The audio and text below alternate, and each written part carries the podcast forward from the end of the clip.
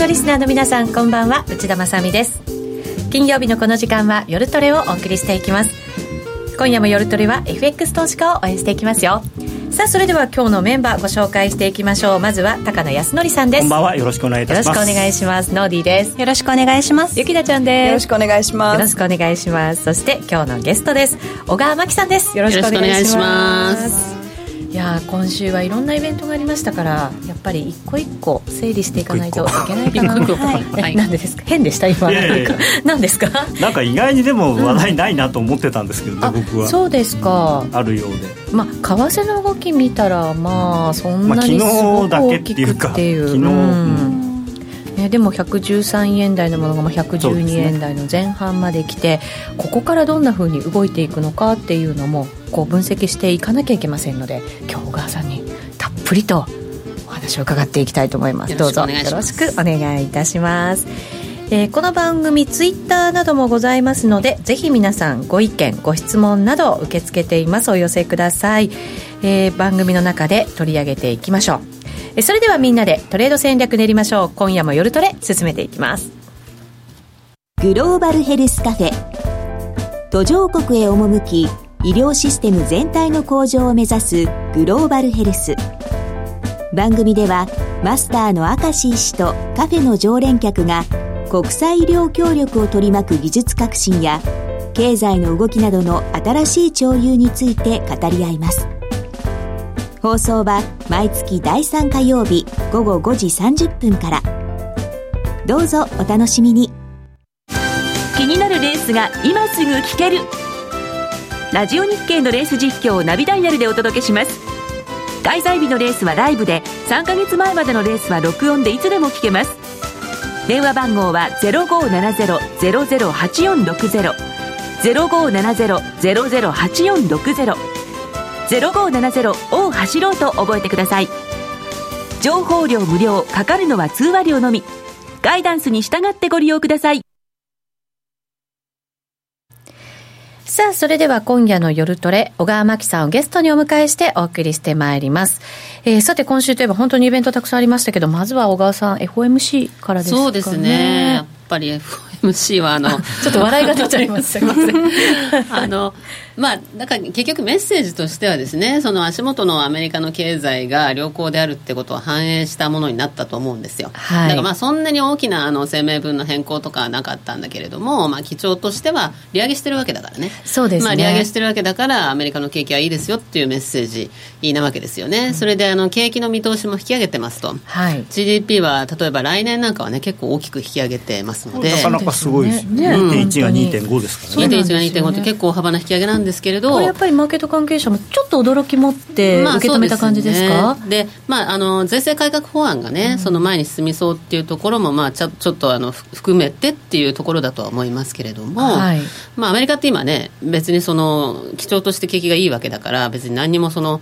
サポートは必要ない状態のままでも別にその景気いいわけだけどそれに対してその景気刺激策が入るっていうことになると、そね、それなりに成長率高くなるよねっていうことではい、で失業率なんかも4%切ってくるっていう予想になってるんですよね。これ本当にびっくりする数字ですよね。そう3.9、3.9ってね18年、19年っていうのは結構これはいい数字ですから、にもかかわらずですよ。にもかかわらずインフレの見通しが引き上がっていないと。はいここがやっぱりねずっとなんかこう長く重しになってきた部分ではあるわけですけどね。でみんなああやっぱりそう思ってるんだ。ってなって、はい、それで直近利下がるしドルが売られるっていう形になっちゃったっていうことですね、これ改めてそのインフレ率が上がらないっていうのを、うん、なぜそんなふうにこうマーケット関係者もそう思っているのかっていうねこれやっぱりあの結構根強いあのこうなんて言うんでしょうね期待インフレ率の上がらなさっていうかですね、はい、でブレイクブレイクイブインフレ率ってあってその市場の参加者による期待インフレ率をまあ示すものということで注目されるんですけれども基本的にはその原油価格とね結構相関するんですよね、原油相場ってかなりその価格に影響を与えますので、原油が9月ぐらいから今年は上がってるわけなんですけど、うん、にもかかわらずその、えー、そのブレイクイブインフレ率っていうね、その期待インフレ率は全然上がってこないと、やっぱりみんながそのなかなかインフレにはならないというふうに根強く思ってるっていうことが分かるんですけれども、うん、やっぱりそのあの足元の数字見ても、FOMC の直前にね、CPI 発表されてますけど、あの食品とエネルギーを除いた、ね、コアの指数っていうのはやっぱり上がってないですよね。はい、であのこれ FOMC メンバー前からイエレンさんもそうですけどあのインフレが上がらないのは一時的だと言ってきたと、はい、でいずれ上がるよと言ってるんだけれどもそう言われつつもずっと上がってないと。今回もそういうコメントでしたよね。そう。なんだけど、それは本当に一時的なのかと、FOMC メンバーの間でも結構議論をしていて、これ構造的な話なんじゃないのと。いうことですよね。だから例えばその物価が上がらないと。物価が上がらないのはなぜかと言ったらばそもそもその IT 化とかそういうのが影響してんじゃないのと。だからそのねあの東大の渡辺先生とかも最近よく言ってるけれどもあの昔はみんなものを調べるのに辞書を買いましたよねと。はいだけどその今ウィキペディアとかでタダで調べられるから、それはその物価に乗ってこないわけですよね、はい、タダでタダなんだから。だから価格ゼロの世界っていうそういうのがやっぱり基調としてその物価の重しにあのなってしまっているっていうところはだから雇用もいいしその、まあ、いいずれインフレが上がってくるっていうね。そのまあ、ベースはあるんだけれども、はい、私はその来年はじわっと上がってくると思いますけど、それでもいくらなんでもね、徐々に上がってくると思いますけど、はい、上がり方は極めて緩やかっていうのは、それはあのやっぱりそのそういうこう構造的な要因っていうのも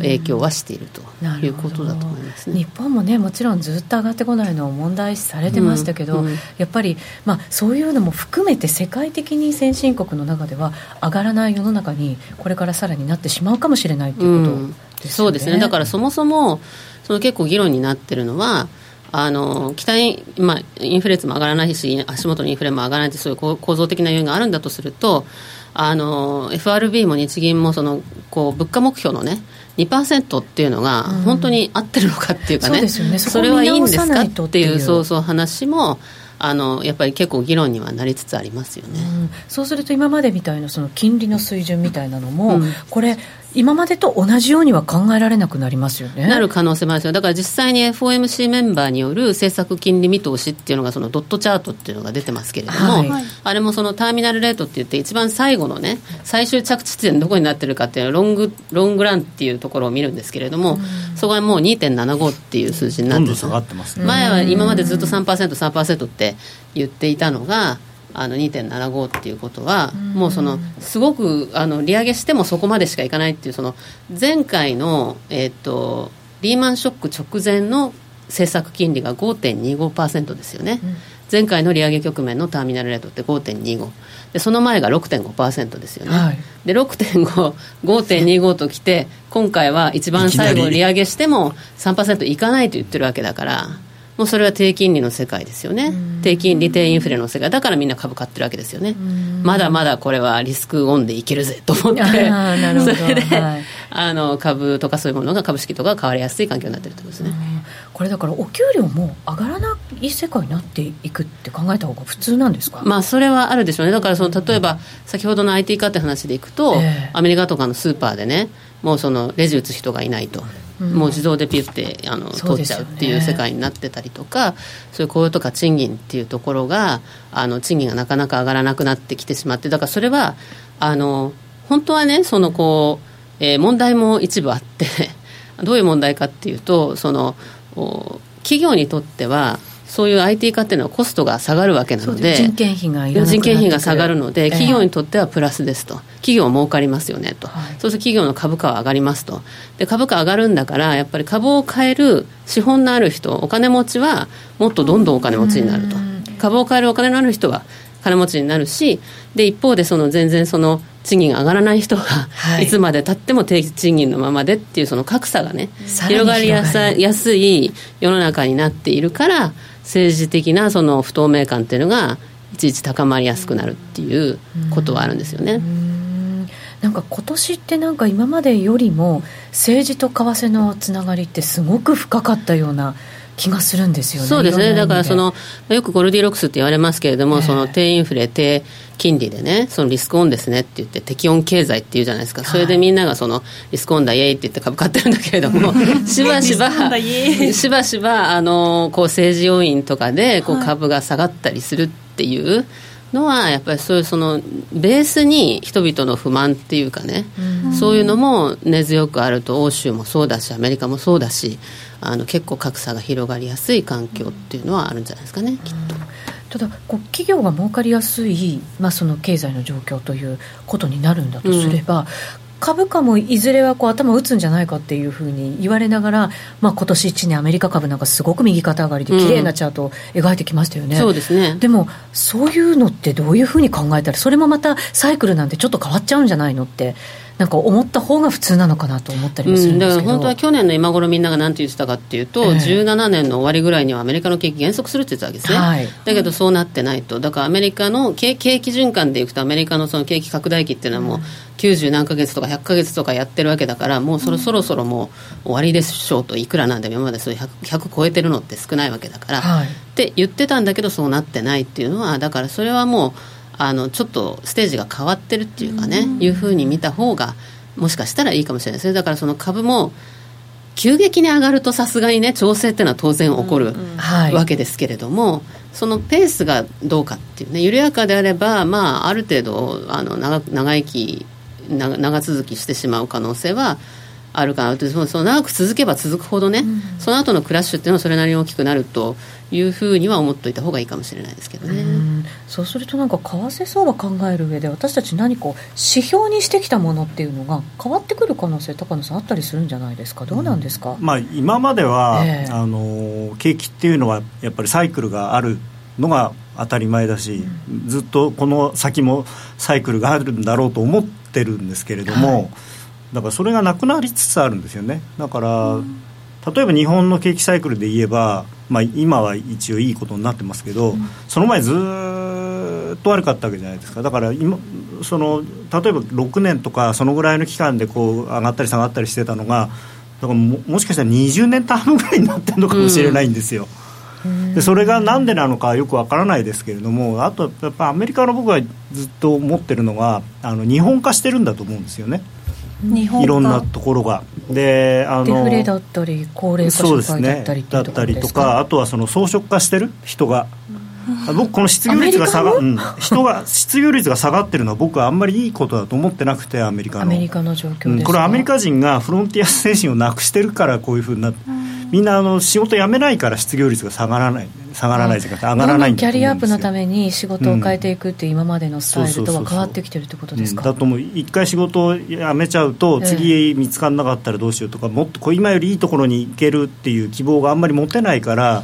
だからみんなそんなに給料上がらなくても文句昔だったらちょっとなんていうのかな自分が仕事ができるようになったと思ったらもっといい給料もらおうと思って会社辞めて他のところを探したんだと思うんですけど、それをやらなくなってるから給料は上がらないし、うん、えー、まあ、失業率は低いと。なんかこうさっきの小川さんのお話じゃないですけど、うん、こう人にお金が回らなくなっているというか企業にお金が貯まってる。あのピケティさんのあれじゃないですけどね、うん、あの本当に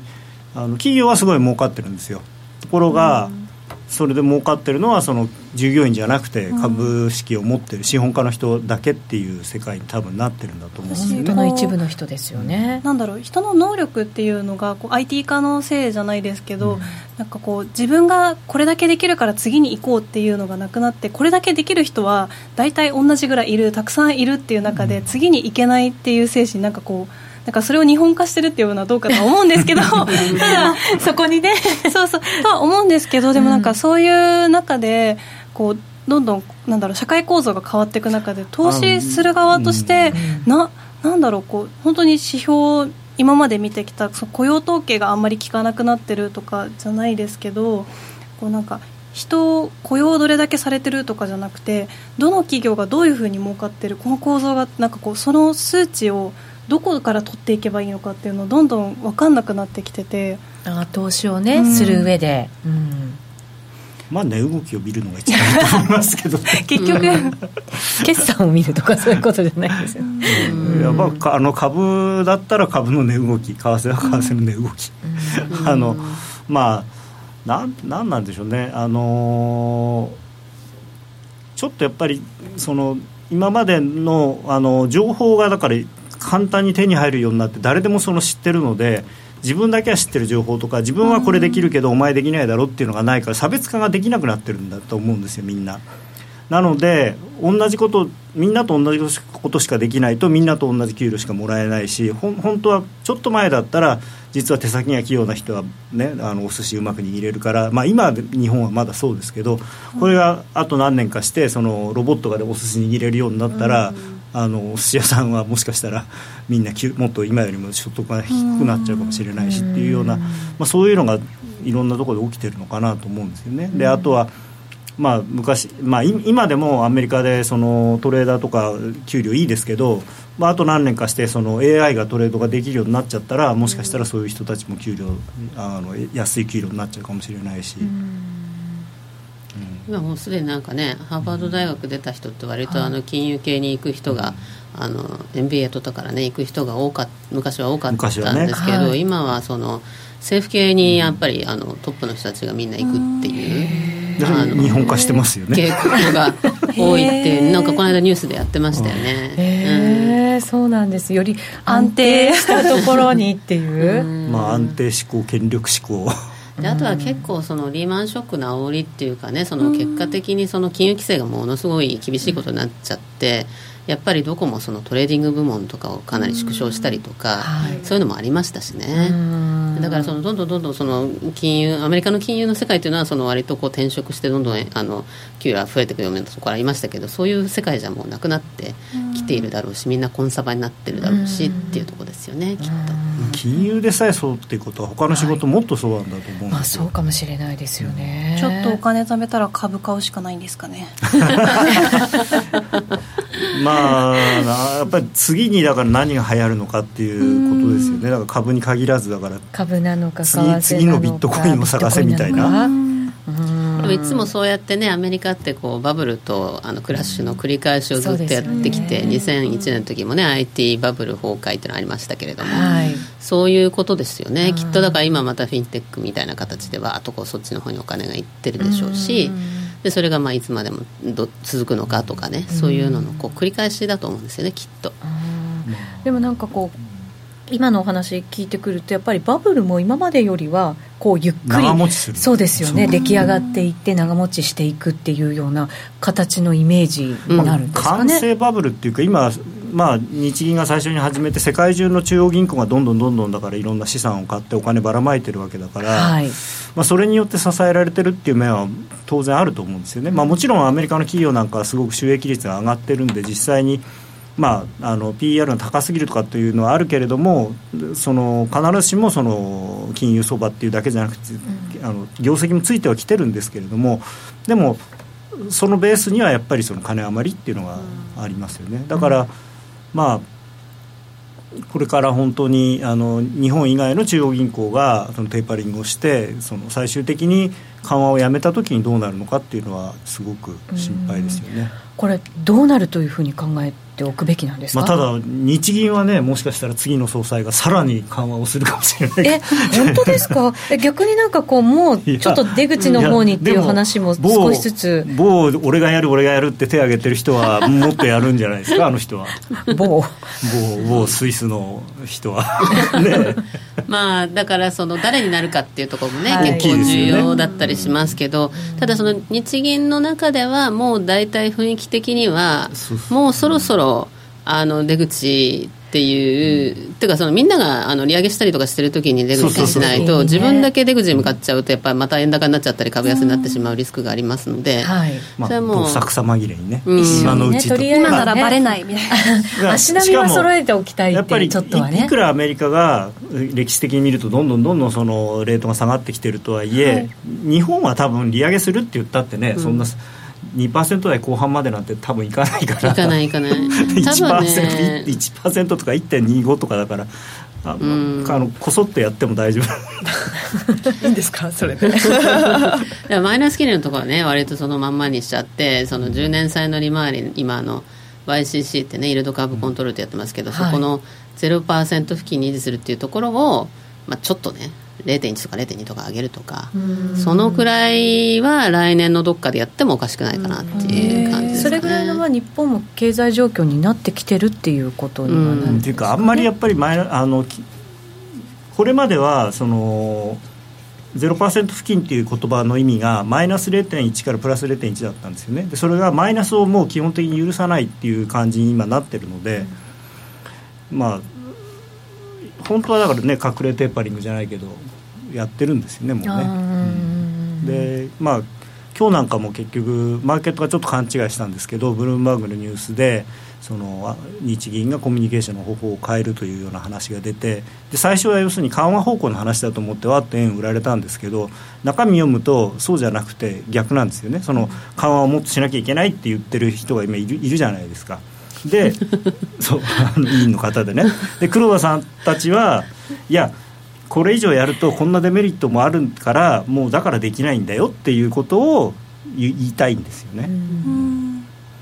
だからまあやっぱりでもおかしいですよね10年債マイナスとかゼロとかね、うん、どう考えても、うん、だってお金に価値がないってことじゃないですか金利がないっていうことは、そうですよね、うん、そこはだから正常に戻していかなきゃいけないところってことですよね、遅くなればなるほどタイミングしちゃうっていうかね19年になると今度はあの消費税引き上げっていうのが待ってますし。やるのかな本当に。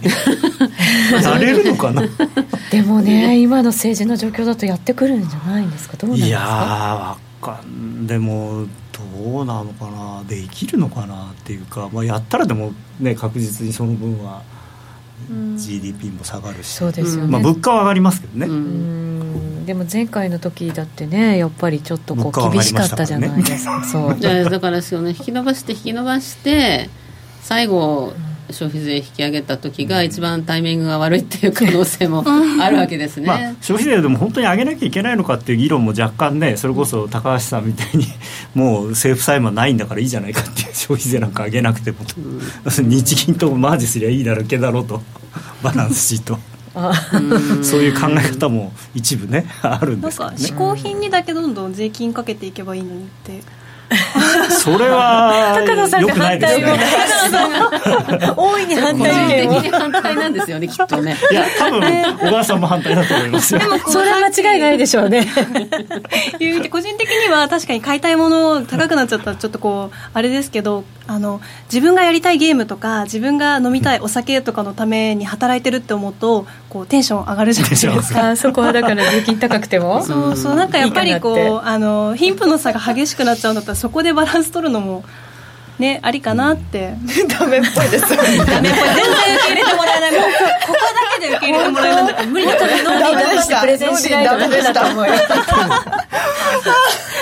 でも本当に日銀もやるんだったら、今のうちにやっとかないやり始めないと、要するにもうアメリカとか ECB が一段落しちゃったから日本だけやるとものすごい目立ちますからね、ねそしたらすごい円高になったりする可能性があるんで、はい、だからまあアメリカが0.2をやって翌日に0.5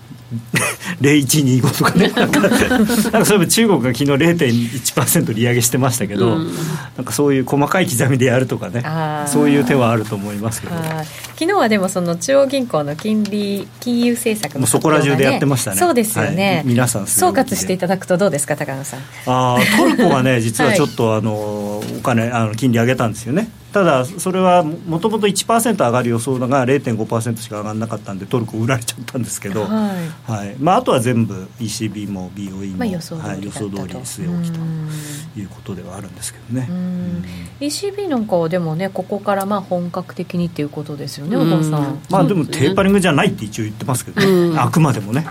そうだからオープンエンドにしちゃってるので、要するにその期限を決めてないのでね、はい、まあ、また延長するかもしれないしねっていうメッセージですよね。また増やすかもしれないし。ま、しれないしあくまでも今回1回限りの縮小をするだけということを2回連続しただけであって。そうでもただ、うん、どこの国にとってもね同じ状況ではあるんですけど、まあ、BOE だけちょっと違いますけどね状況は。ただ ECB についても、まあ、足元の景気はとてもいいと絶好調とむしろ、ね、なんだけれども、えー、あのまあ、インフレにならないと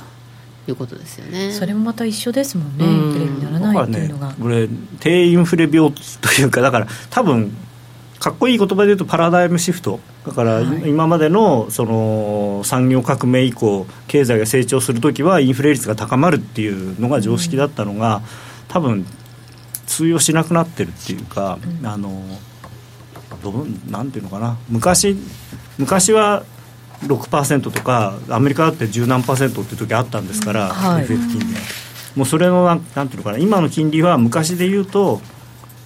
倍掛けとかねもっと 4, 4倍掛けとかで考えないと今のアメリカの2%っていうのは昔のアメリカだったら8%に当たるんだみたいな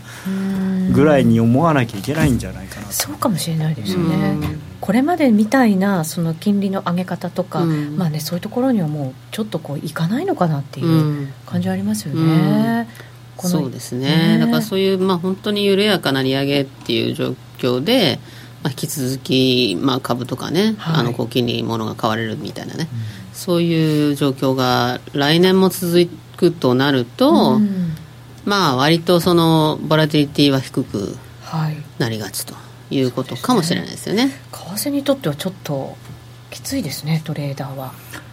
そうですね、ねただあのユーロとか、はい、あの他の通貨もありますね。ドル円だけじゃないですし。であとはその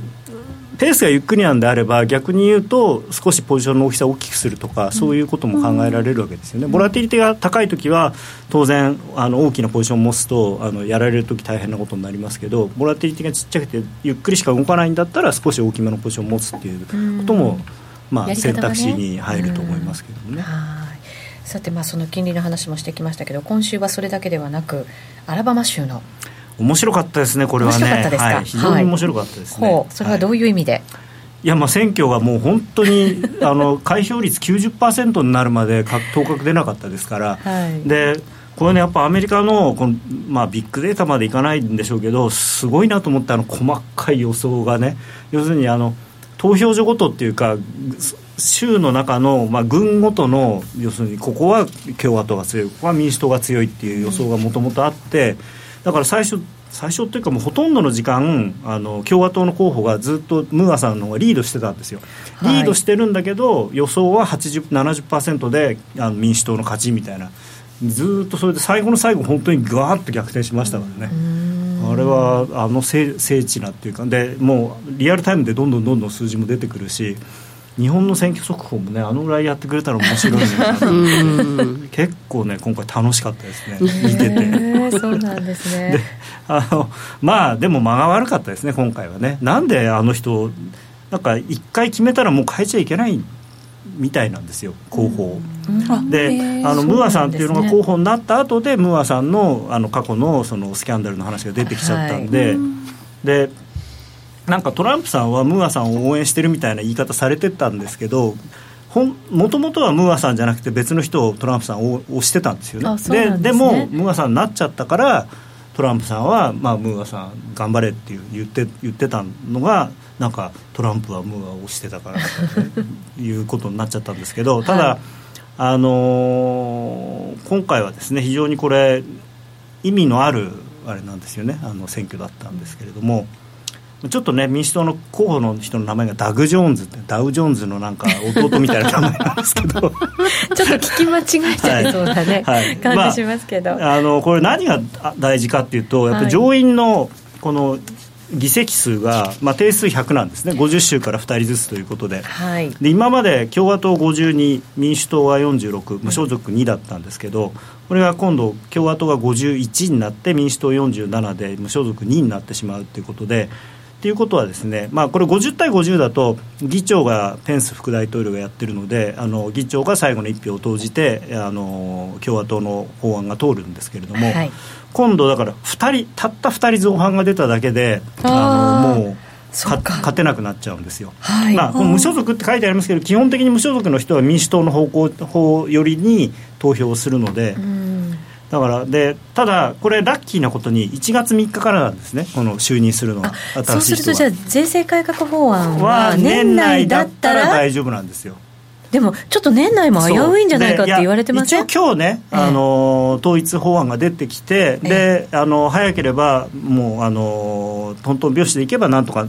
20日ぐらいにあの大統領のとこ行ってもうトランプさんは署名するって言ってるんで大丈夫なんですけど、じゃあ来週中にはみたいな感じ、ね、ただここにいるね4人の人たちがちょっとね今問題の人なんですよね、はい、その4人というのが、はい。はい。まあ、ルビオさんっていう人とリーさんっていう人とコーカーさんコリンズさんこの4人の上院議員共和党の上院議員がちょっとなっつって言ってて。このルビオさんって覚えてます？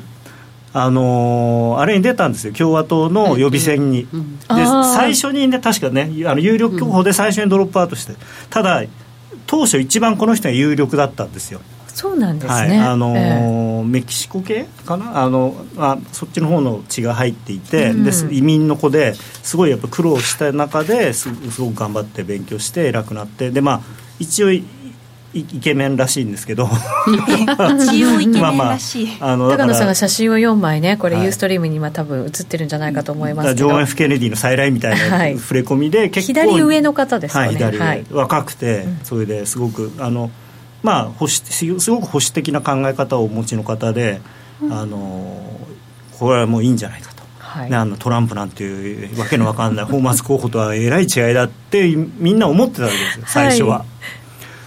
でだから相当ね恨みを持ってると思うんですよトランプさんに。ああなるほど。だからトランプの方はなんか通してやるかみたいな。もうトランプさんだから反対みたいなね。もうあるかもしれ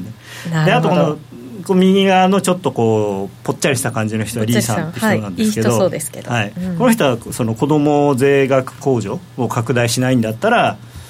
あの反対するって言って、まあ、これはまあ、まあまあ、ある意味まっとっちゃまっとうなことは言ってるんですよね。はい、あの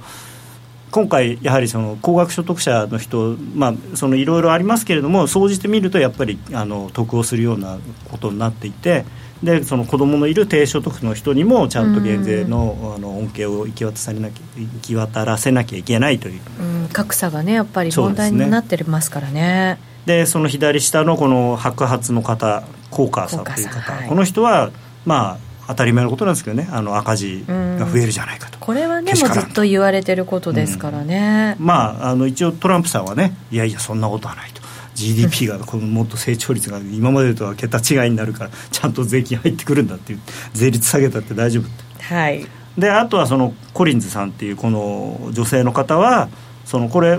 オバマケアって一回ダメになったじゃないですか。あのオバマケア代替法案でそれがなぜかここで復活してきてっていうかあの今まであの保険入らないと罰則があったんですけどその罰則をなくすっていうことにななってるんですね、うん、今回の方は。なんでその税制でそういう話が出てくるのかよく分かんないんだけど、うん、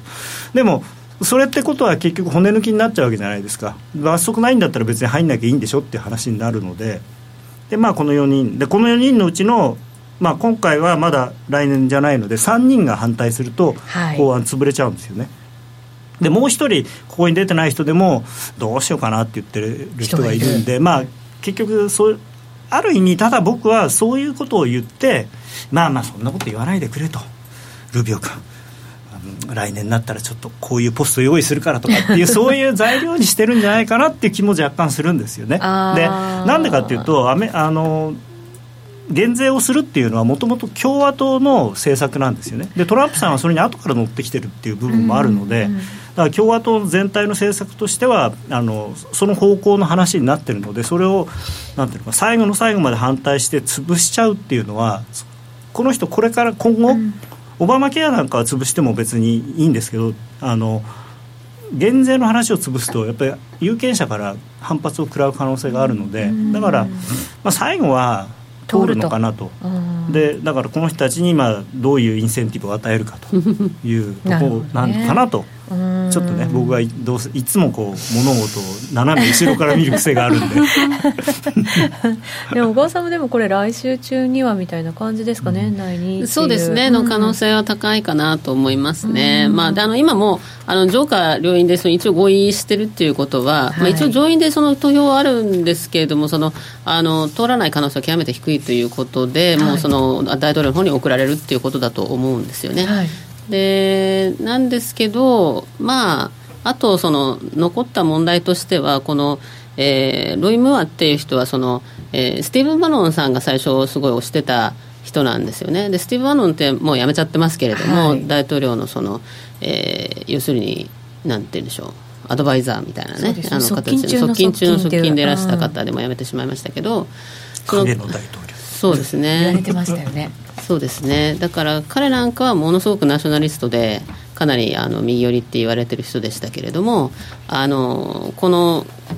そういう派閥の人とあとその彼を批判してた人とって共和党の中でも結構分裂が少し起きているので、それが結構ねあのこう分裂が激しくなってしまったりとかしますとあのこの人が負けちゃった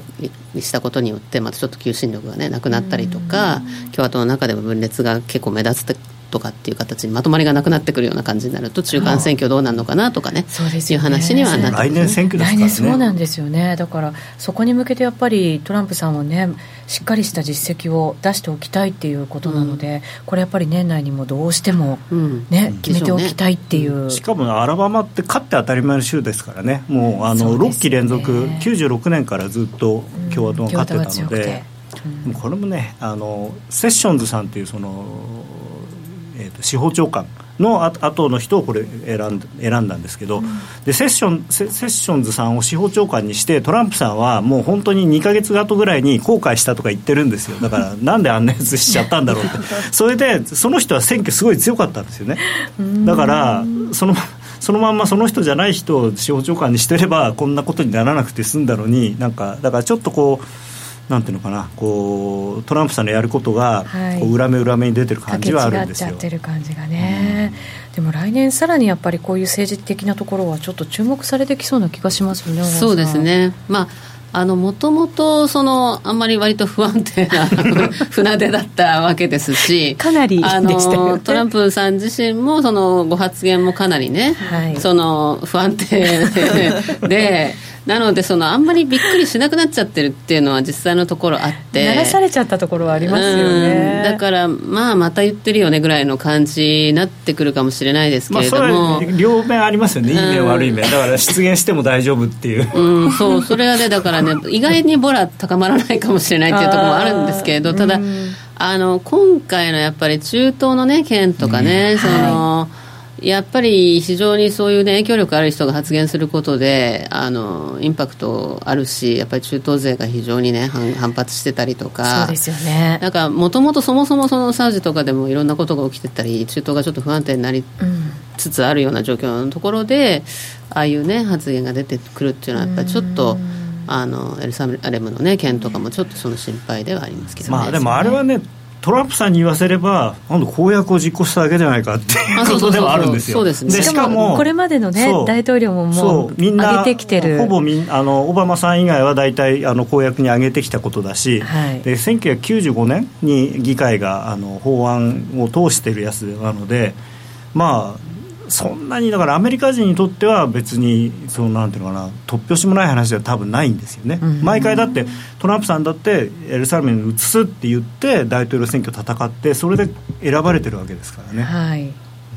であとちょっと怖いのはこのこの人このライアンさんというですねポール・ライアンさんという、はい、まあ、うん、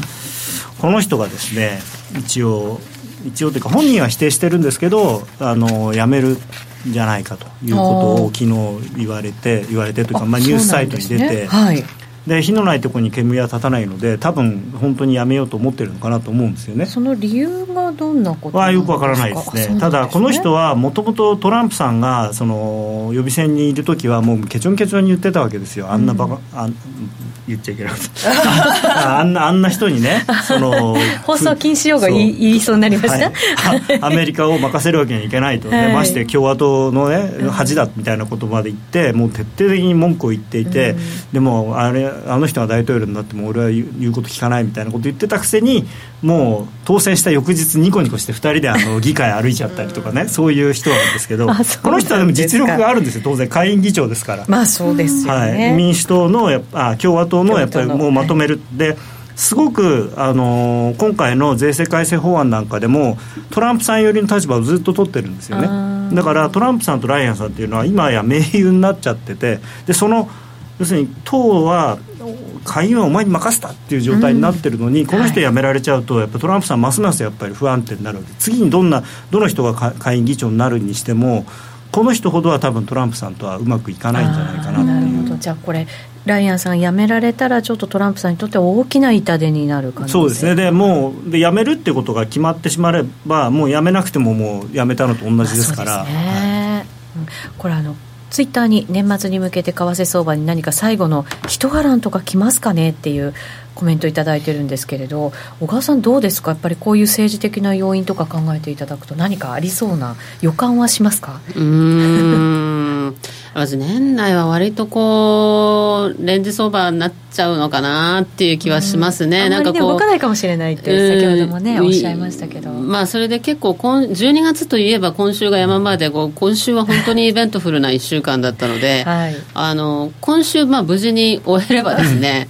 まあ、あんまりその波乱要因っていうのは、あの少ない、まあ、本当に税制改革法案がやっぱりだめだったとかね、はい、いう話になるとか、うん、あるいはその、まあ、北朝鮮でも最近ミサイル撃ってもあんまりこう、これが、ね、なんか鳴らされちゃったというか。あんまり反応しなさすぎるのもどうかなと思いますけど、うん、ほとんど無視でしたからね、年内っていう意味ではね、本当にその税制改正法案で、そのまあいいかって言う言うとみんな思ってるわけですよね、さっきの4人にしても、それがなんか最後までだだこねる人がさ2人3人いると、ちょっとあれ大丈夫なのっていうことになる可能性はありますけど、はい、まあ、さっきも言ったように僕はまあ結局彼らはなんかをゲットしてじゃあいいやっていうことになるのかなと、だからまあちょっとそしたらドル買われるかなと思いますけどそれでもまあ別にね115円とかになるわけでもないし。113円がねやっぱりずいぶん重い感じもしましたけど、うん。まあ114円まあ113円台で引けるかなっていうイメージですなんですけどね。年内は。年内なんとなく、お母さんは年内どんなイメージ？あんまりじゃ動かないで。そんな114円なんてないんじゃないのぐらいな感じですか？いやでも私なんか114号とか114ぐらい年末って直近のね見通しでは114って言ってたんですけれども、はいうんちょっと時間切れになってきてるかなっていう感じは ありますけど。まあそうですね。だから まあ3円台ぐらいはまあきっとあるとは思うんですけど、4円台この間ねあの失敗しましたからね、そうなんですよね、なかなか簡単に超えられないまあ節目っていう感じですかね。まああのあれですね。あの一目均衡表の抵抗体の上限が ずっとこうグッグッってなってたんで。でちょちょっとこうなるんだけどまたヒュッてなっちゃって。やっぱりこうあれ意外とねああいう均衡表の線ってこう弾力があるんでグーってやって抜けそうで抜けないんで、ね、抜けないまた押し返されて線に弾力があるから押し返されちゃうんですね。そうそうそう。抜けたかなと思ったんだけどまだ線がここにあったへえ 小川さんの来年の予想聞きたいっていうリクエストがあそうですか。入ってきましたけど来年。ああんまり面白くない予想になっちゃうかもしれないんですけれども。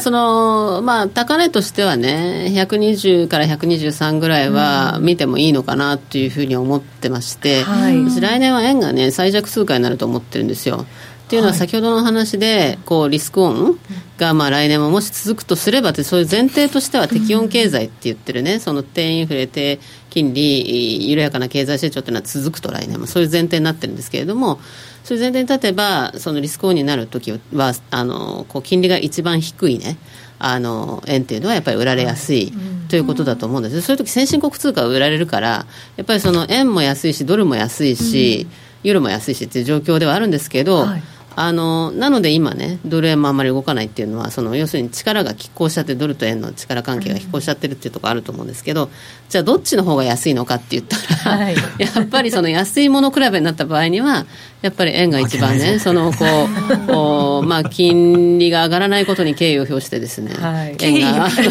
円が一番最弱になるということではないかなと、そうしたときに、まあ、ドルも安いってことであんまり劇的にねドル円があの急騰するっていう絵は描けないと、まあ、だけど、まあ、金利差がじわっとね来年その少しあのインフレアメリカがなっていくとすればまあ、あの直近にも少し上がって、でそうすると120円ぐらいは見ても全然いいのかなっていう感じはしますけど、だからそれが9月ぐらいのイメージで、私はその 9, 9月にあの、9月か10月か、10月になるかもしれないですね、日銀の場合は。だけど日銀がそのあの先ほどのねこうイールド株コントロールのはい、あの日本の10年債のあの利回りの目標値をちょっと上げていくんじゃないかなと思ってまして、うんはい、で10月あたりそれが起こるとするとまああの秋口のねその120から123ぐらいがピークで、うん、その後は少しそのドル円も下がってくるっていうようなイメージがありますけどね。なるほど、はい、そういうイメージだそうです景気のいい話とかぶっ飛んだ話も聞きたいなっていうリクエストが来てます。ぶっ飛んだ話。高野さんはないですか？来年の僕はね、あのーはい。ユーロ上がると思ってるんですよ、ユーロの方に来ましたか、はい、あとポンドも上がるんじゃないかなと思ってるんですけどね、そうですか、ブレグジット、はいなんか結局ブレグジットブレグジットって名前だけであんまり実質ブレグジットしないんじゃないかなと思ってて 最近。でもうメイさんあの時間の問題なので、まあ、そうかもしれないですね。で次に来る人はさすがに投票やり直しとかそのブレグジットやめたっていうのは多分難しいと思うんですけれどもなんだかんだ言ってあのだって今の状況でもとりあえずあのちゃんと決まるまでは全部 EU のあの法律も遵守するしあのお金も出しますし言うこと聞きますよってなってるんで結局その路線なんですよ、だから一応建前としてはっていうか、まあ、だから EU の会議にも出ないし、はい、あの EU のメンバーではないんだけれどもだから準会員っていうかね。そうなんかイギリスにとっていいところで終わるっていう感じ、ね、まあでもいいのかどうか分かんないですよ。だってあの約束事は守らなきゃいけないしお金は払わなきゃいけないんだけど発言できないんですから。ああ EU にとっていいそうかもしれないです、ね、なんかそれどこかで聞いたことのある構造ですね。はい、まあだからちょっとね僕はユーロとあのポンドは意外と上がるんじゃないかなと思ってます、はい、上がるかもしれないということですね、はい、まだまだお二人にお話伺いますがここで一本お知らせです。約定力で選ぶなら FX プライム by GMO レートが大きく滑って負けてしまった。システムダウンで決済できず損失が出た。などのご経験がある方は FX プライム by GMO のご利用を検討してください。FX プライム by GMO では数多くの勝ち組トレーダーが認める約定力と落ちないサーバで安心してお取引いただけます。FX プライム by GMO のホームページでは、勝ち組トレーダーのインタビュー記事を公開中。勝ち組たちの取引手法を学びたいという方は、真面目に FX で検索。株式会社 FX プライムバイ GMO は関東財務局長金賞第259号の金融商品取引業者です。当社で取り扱う商品は価格の変動などにより投資額以上の損失が発生することがあります。取引開始にあたっては契約締結前交付書面を熟読ご理解いただいた上でご自身の判断にてお願いいたします。詳しくは契約締結前交付書面などをお読みください。競馬中継が聞けるラジオ日経のテレドームサービス。東日本の第一放送は0180-99-3841、99-3841。西日本の第二放送は0180-99-3842、99-3842。情報量無料、通話料だけでお聞きいただけます。地方競馬情報番組、競馬インパクト。交流重賞の実況録音や各地で行われた主要レースの結果など、全国の地方競馬の情報を15分にまとめてお伝えしています。ラジオ日経第1第2で競馬中継終了後の夕方4時45分から放送です。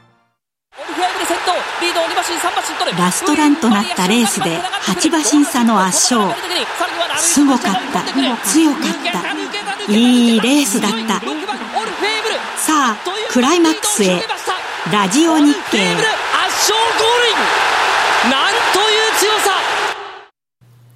夜トレ、高野康則の今夜はどっち？このコーナーは真面目に FX、FX プライム by GMO の提供でお送りします。FX 取引を真面目に、そしてもっと楽しむためのコーナーです。さあ、それでは高野さん。はい。えっ、ー、と、さっき、はい、あのーまあ、時間がなくていけなかったんですけど、はい、ブレグジットの話がまたちょっと、あのー、進展をしていまして、えーまあ、あの主要分野で合意が成立ということにはなったんですけれども、まあ、合意は成立したもののという感じでその後に13日にあのイギリスの議会でその離脱条件はその最終的に合意する前に必ず議会の採決を経ろと経てからっていうことになっちゃったんですね。うん、なので結局あの議会がそれを認めるっていうのはなかなかないので結局これもういつまでたっても、暫定合意のままとさっき申し上げたように、はい、あのブレグジットは名前だけと。まあ、それはだからイギリスの経済にとってはいいことだと思うんですよ、うん、今までと変わらないわけなんで,、はい。はい、でだから、まあ、あの欧州およびイギリスにとってはいい方向かなと。で、まあ、このメイさんはなんていうのかな象徴として、えー、厳しい立場と、はい、責任を取るみたいな形になるんですかね,、まあ、ね。今までやっぱりもともと反対してた人なのにあの首相になっていきなりこう、うん、ものすごいハードブレグジット論者になったり、うん、まあそうでしたよね、うん、なんかちょっとね変わ面白いなと思います、ね、面白いって言ったら失礼ですけど。小川さんはこのブレグジットの問題どのようにご覧になってるんですか？あのね今結構いろいろねその情報を集めてみますとそのあのヨーロッパあの EU の方ですよね、だからその、えー、ドイツとそのフランスがものすごいキャンペーン張ってるらしくって、うん。あの金融機関に来い来いと、うちで、うち来て、うち来てっていう、ロンドンからこっちへおいでと、ドイツなんかよりもフランスの方が食事は美味しいし、で、ドイツはドイツで、やっぱりね、もともとフランクフルトって金融市場としても結構しっかりやってきてますんで。はい欧州市場としてはねだからそのそういう歴史から見てもやっぱりドイツでしょとかですね、うん、なんかそういうもうセミナーはやるしねいろんなことやってもうぜひうち来てください皆さんっていう。だから今パリかフランクフルトかっていうそういう戦いになっててだからイギリスはねそのいやもともと最初この話があった時っていうのはいやそうは言っても金融はやっぱりロンドンのシティでしょうというふうにみんな言ってたんだけども、いやいや、もしかすると分かんないですよと、これ、ロンドン置いてかれちゃうかもしれないっていうかね、もしかするとね。だいぶもうね、発表されてますからね、フランスルトに何人移すとかって。結構企業もそうですよねそう面白いのはね従業員はみんなパリ行きたいっていう。そうそうそうそれはそうでしょみたいな。ただねこれのねすごい僕は影響を受けていて、はい、パリのねあのアパートの値段がすごい爆投してるんですよ。そうですか。もう絶対買えない値段値段になってます。僕は影響を受けてる としてらっしゃった買いたい。買いたいんですけどこの間行った時にちょっと不動産屋巡りしたんですけどもうもう非現実的な値段ですねあのここはあの青山か六本木かぐらいの値段になってますね。はい、でもあのそうなるとロンドンってやっぱりインフレ率高いっていう今もね結構高いなんて話ありますけど、うん、逆にそっちが落ち着いて EU の方がインフレ率高くなるとかっていうなんかそうちょっとずつ高くなっていくみたいな現象って出てきたりする可能性ってあるんですか、うん、どうでしょうね。だからイギリスと異常なそのね、えー、単独でそのインフレが高いっていう状況と、うん、これは為替の要因も非常に大きいので、はい、ブレグジットでもって去年のね6月からものすごいポンドが下がって、まあ、戻ってきたと来ても、まあ、ちょこっと戻ったぐらいな感じまだまだですから、それがやっぱり非常にその輸入物価を上げてしまってるっていうところがありますのであのそれがまあね人々が移っても、はい、あのイギリスの今のような状況にあのフランスとかあのドイツがなるかっていうとちょっと違うかもしれないですけれどね、まあ、移るって言ってもね、すごいお金持ちの人がごそっと移るんでその高いものの物件とかすごい高くなりますけど、まあ、人数がたかたかが知れてるっていうかねそんな何万人とか その動くわけではないんで。はい。そのイギリスの場合は結構ね経済のあの部分でその金融が多くを占めているわけですので、はい、その人たちがごっそり抜けちゃうとやっぱりちょっと厳しいでしょうね、ね。経済は、うん、と思いますけどね。経済決していいとは言えない中でも産業がないですからねそうなんですよね。金融とウイスキーぐらいしかないから。極端ですねそれもね。でもそうなると高田さんが言ったようにポンドが上がるっていうのがちょっとなんとなくどうなのかなと思ったりも、ね、あの買い戻しの反動です。あはい、あのか為替って別にあのなんていうのかな。上がる理由がなくても下がる理由がなくなると、うん、売り込まれた後だと戻るわけですよ。それが相場だったりしますもんね、うん、そうなんですよね。だからドル円が例えば80円から120円まで戻ったのっていうのもあれはもちろん確かにアベノミクスが成功したとかその日銀の異次元緩和とかってありますけど、はい、基本的にはやっぱり売られすぎてたから代わりに買い戻されたっていう面が大きいんですよね。だからそういう意味では戻るんじゃないかなと。で来週来週の予定い。きましょう。はい、よいしょもうなんか今年今週がねなんかイベントも、はい、来週でもイベントあるんですまだあるんですか？あの木曜日にスペインのカタルーニャ自治州の州議会選挙というのがあってですねもうみんなすっかり忘れてると思いますけど。懐かしい、ね、これまだあったかって感じですけど。でしかもあのベルギーに亡命中のですねプチデ、はい、プチデモン首相さんも、えー、えー、また出ますから。そうですか、はい、で世論調査だとやっぱり過半数取るかもしれないんですよね。取ったらどうなる？取って国に戻った途端に逮捕されるんじゃないかっていう、えー、一応指名手配中なので スペイン国内では。だからたださすがに今回の選挙でもしその独立派の議席が半数を超えた場合にこれはねスペインの中央政府は困ると思いますよ。やっぱり民主主義って何なんだって話になるじゃないですか。確かに、ね、EU は基本的には知らぬ存ぜぬと、まあ、あのユンケルさんなんかはその金にならない話には顔首突っ込みませんから このブレグジットにすごいご就寝だったのは 適齢金もらいたいから一生懸命やっててこの間適齢金、ね、400何十億ドルって決、ま、あポン何十ユーロか。何十億ユーロって決まったらなんか急に機嫌よくなりましたけどね。だからあのこれはね結構その問題が起こる可能性はありますね。前回のね、はい、カタルーニャの時もだから結構為替振らされた感じのイメージあったそうですね、まあ、今回はだからそこまではなならないと思います。だから、はい、まず勝つか勝たないかっていうのは一つありますけれども勝ったとしてじゃあそれをどういうふうに政府が対応するのか。でまあ、はい、えープチデモンさんはもしわれわれが勝ったらスペインの中央政府はわれわれときちんと話し合いをしなきゃいけないっていう、まあ、当たり前のこと言ってるんですけど、だそこで話し合いでどうなるかですよね、自治権を少し強めるとか、あるいはその、まあ、50年後に独立するっていう約束するとか。ものすごい先の話を。100年後とかね、えー、そうあのいくらでもまあ落としどころは多分あると思うのでだって明日すぐに独立っていうのはまあ多分ないでしょうからね。それはねやっぱりそ、ね,、の移行期間が2年なのか20年なのか、うん、50年なのか、はい、はい、っていうような問題もある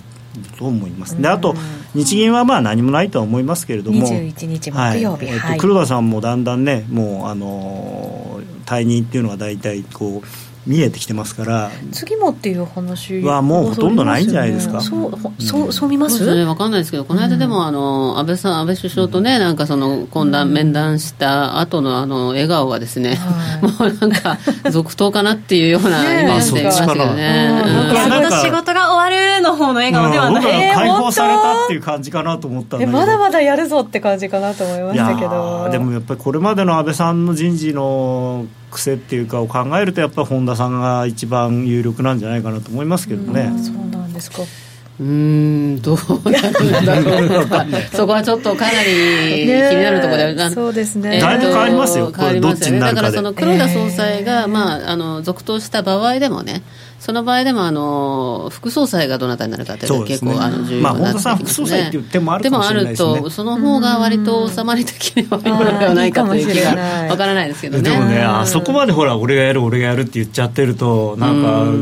副総裁じゃ嫌でしょだってすごいですよ。今の日銀の執行部は全員責任を取って辞めるべきだって言ってるんですから本田さん。マスコミに対して、そうですよ。強い言い方を、う。ん、で私はやる準備ができてるとかって言ってるんだから。うんそうなんでやる気満々なんですね。聞いたことないですよね日銀の総裁俺にやらせろなんて。そうですよね。あんまりないですね、っていうか初めてでそれでだからなんだっけな。あの、まあ、まあまだ何も安倍さん安倍首相とは話をしてないけれどもってちゃんと言ってる言ってはいるんですね枕言葉で。ね僕も言おうかなと思って。僕はまだね安倍さんとは話してないけれども、まあ、僕にぜひやらせてくれと、まあ、嘘は一つも言ってないし、まあ、そうですよね、まあ、言うのも勝手ですけどね さあじゃあ高野さん来週じゃあそのスペインのカタルーニャ自治州の州議会選挙が一番、はい、そうですね。あと税制改正法案、まあ、アメリカの GDP もありますし、はい、はい、あとは、まあ、税制改正法案が22日がもう送付期限なので、はい、ここであの大統領のところに行かないともう年内だめってことになるので。はい一応最後に今夜はどっち？高野さん。今夜というか来週の話でいいですか？一、ね、回下がって上がると思います、はい、だからドル円は。最初大丈夫かな大丈夫かなって言って一回111円台まで下がった後に、はい、あやっぱりあのシャンシャンだったねって言って買い戻されるというのがまあ綺麗かなと。はいした。高野康則の今夜はどっち？このコーナーは真面目に FXFX プライム by GMO の提供でお送りしました。さてそろそろラジオの前の皆さんとはお別れの時間となります。ちょっとやりますかね、はい、延長戦。はい小川さん来てくれてますから。はい。今日のゲスト小川真紀さんでした。ありがとうございました。ありがとうございました。引き続きユーストリームご覧になってください。それではラジオの前の皆さん良い週末を。さようなら